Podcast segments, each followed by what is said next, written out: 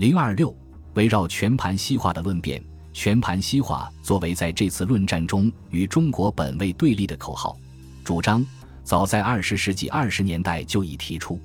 有人认为前者是因为反对后者而发生的，这是一种误解。一九二九年，胡适为英文《中国基督教年鉴》写了《中国今日的文化冲突》一文，使用了 “wholesale westernization” 和 “wholehearted modernization” 两个词。潘光旦在英文《中国评论周报》上发表了一篇书评，指出这两个词一个可译作全盘西化，一个可译作权力的现代化或充分的现代化。不过，全盘西化最有力的倡导者是陈旭京。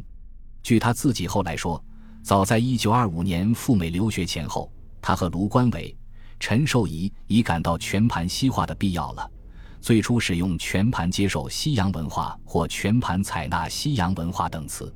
1930年，陈旭京在德国留学时写了《东西文化观》一文。并公开发表于一九三一年四月的《社会学刊》第二卷第三期，明确提出了全盘接受西方文化的主张。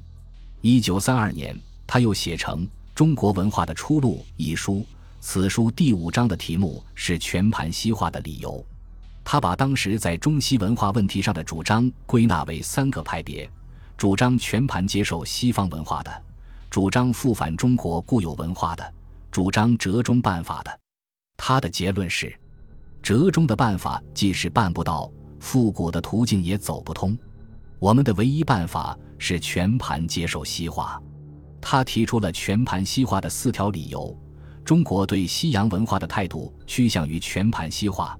中国历史上采纳西洋文化的事实趋向于全盘西化；西洋现代文化的确比我们进步得多。西洋现代文化，无论我们喜欢不喜欢。它毕竟是现在世界的趋势。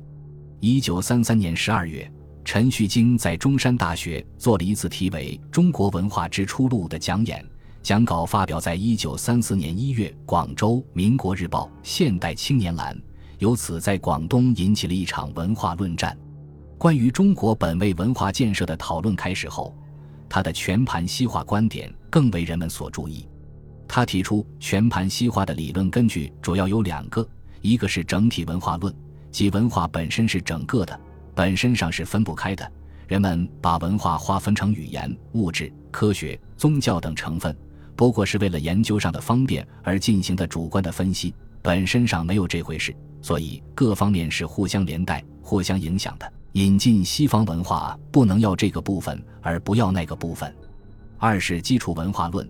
即认为某一时代、某一环境多种多样的文化中有一个基础文化，西洋文化就是现代的基础文化，是现代化的根本和主干，而中国文化是处在现代世界基础文化之下的挚爱物，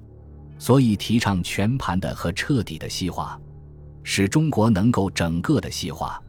陈旭京的全盘西化论引起了复古派、折中派、唯物史观派的劫难与批评。以致西化派也提出了一些修改意见，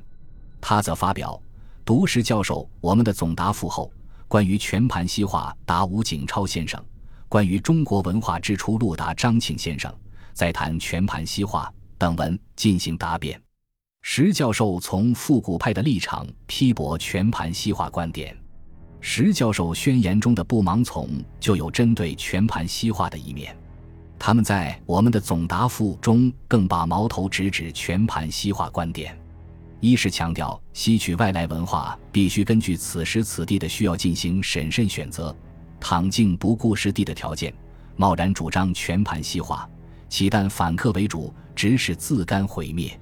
二是指出西方文化本身并不是统一的整体，其中的资本主义文化和社会主义文化建立在不同的社会关系上。各自成为特殊的体系，双方互相矛盾冲突。他们质问全盘西化论者：是承受资本主义文化的全盘，是承受社会主义文化的全盘，还是承受资本主义文化与社会主义文化两者的全盘？全盘西化究竟从何化起？持折中论的吴景超也提出了类似的问题。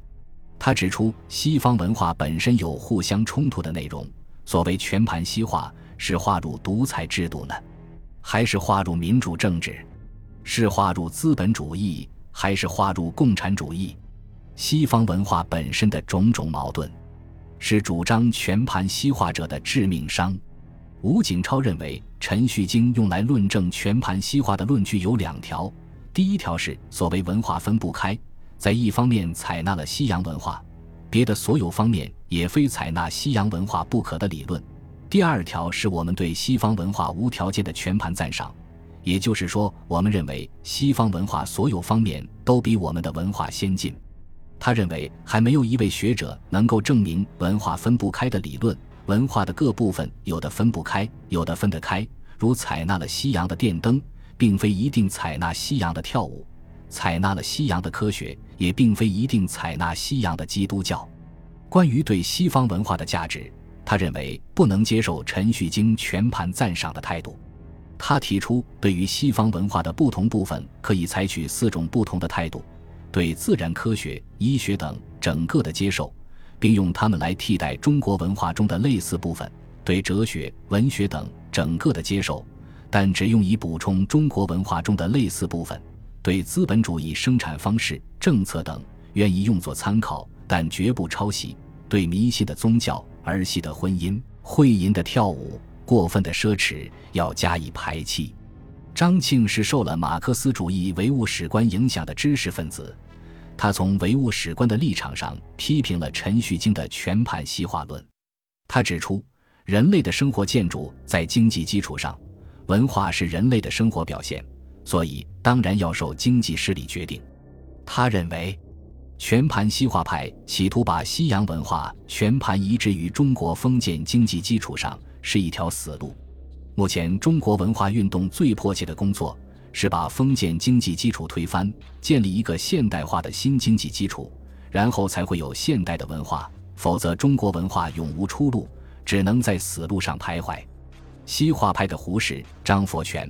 张奚若等人认为，全盘西化的表述欠妥当，应当修正。胡适在一九三五年三月的《独立评论》第一百四十二号的编辑后记中提出了自然折中论。他说。他是主张全盘西化的，但是文化自有一种惰性，全盘西化的结果自然是一种折中的倾向。就文化的惰性，自然会使它成为一个折中调和的中国本位新文化。后又提议用充分西化、充分世界化代替全盘西化。他承认全盘西化这个名词的确不免有一点语病，这个语病是因为严格说来，全盘含有百分之一百的意义。而百分之九十九还算不得全盘，不用全盘而改用充分、全力等字眼，可免除一切琐碎的争论，并得到同情的赞助。张佛泉认为陈旭京的全盘西化太笼统、含混，而主张提根本西化。他说：“我所主张的可以说是从根本上或是从基础上的西化论，有许多枝节问题，如是打桥牌好还是打麻将好。”我以为可以不专去讨论它。张奚若认为，中国今日大部分都可以西化，但是这与全盘西化不同。即使大部分是百分之九十九，也不能叫全盘。他提出，我们今日大部分的事物都应该西化，一切都应该现代化。这一表述除以全部分取代全盘，还把西化与现代化加以区别。严继成也认为，西化最好改为现代化。来自各方的批评，暴露了全盘西化论的一些理论漏洞，表明全盘西化在道理上说不通，在事实上不可能。它和中国本位论一样，没有也不可能为中国文化的发展指明方向。需要指出的是，这种不无偏颇的观点，其主要矛头是针对当时的文化复古思潮，其主要目的是使中国实现资本主义工业化和现代化。在当时的历史条件下，其进步意义也是不可抹杀的。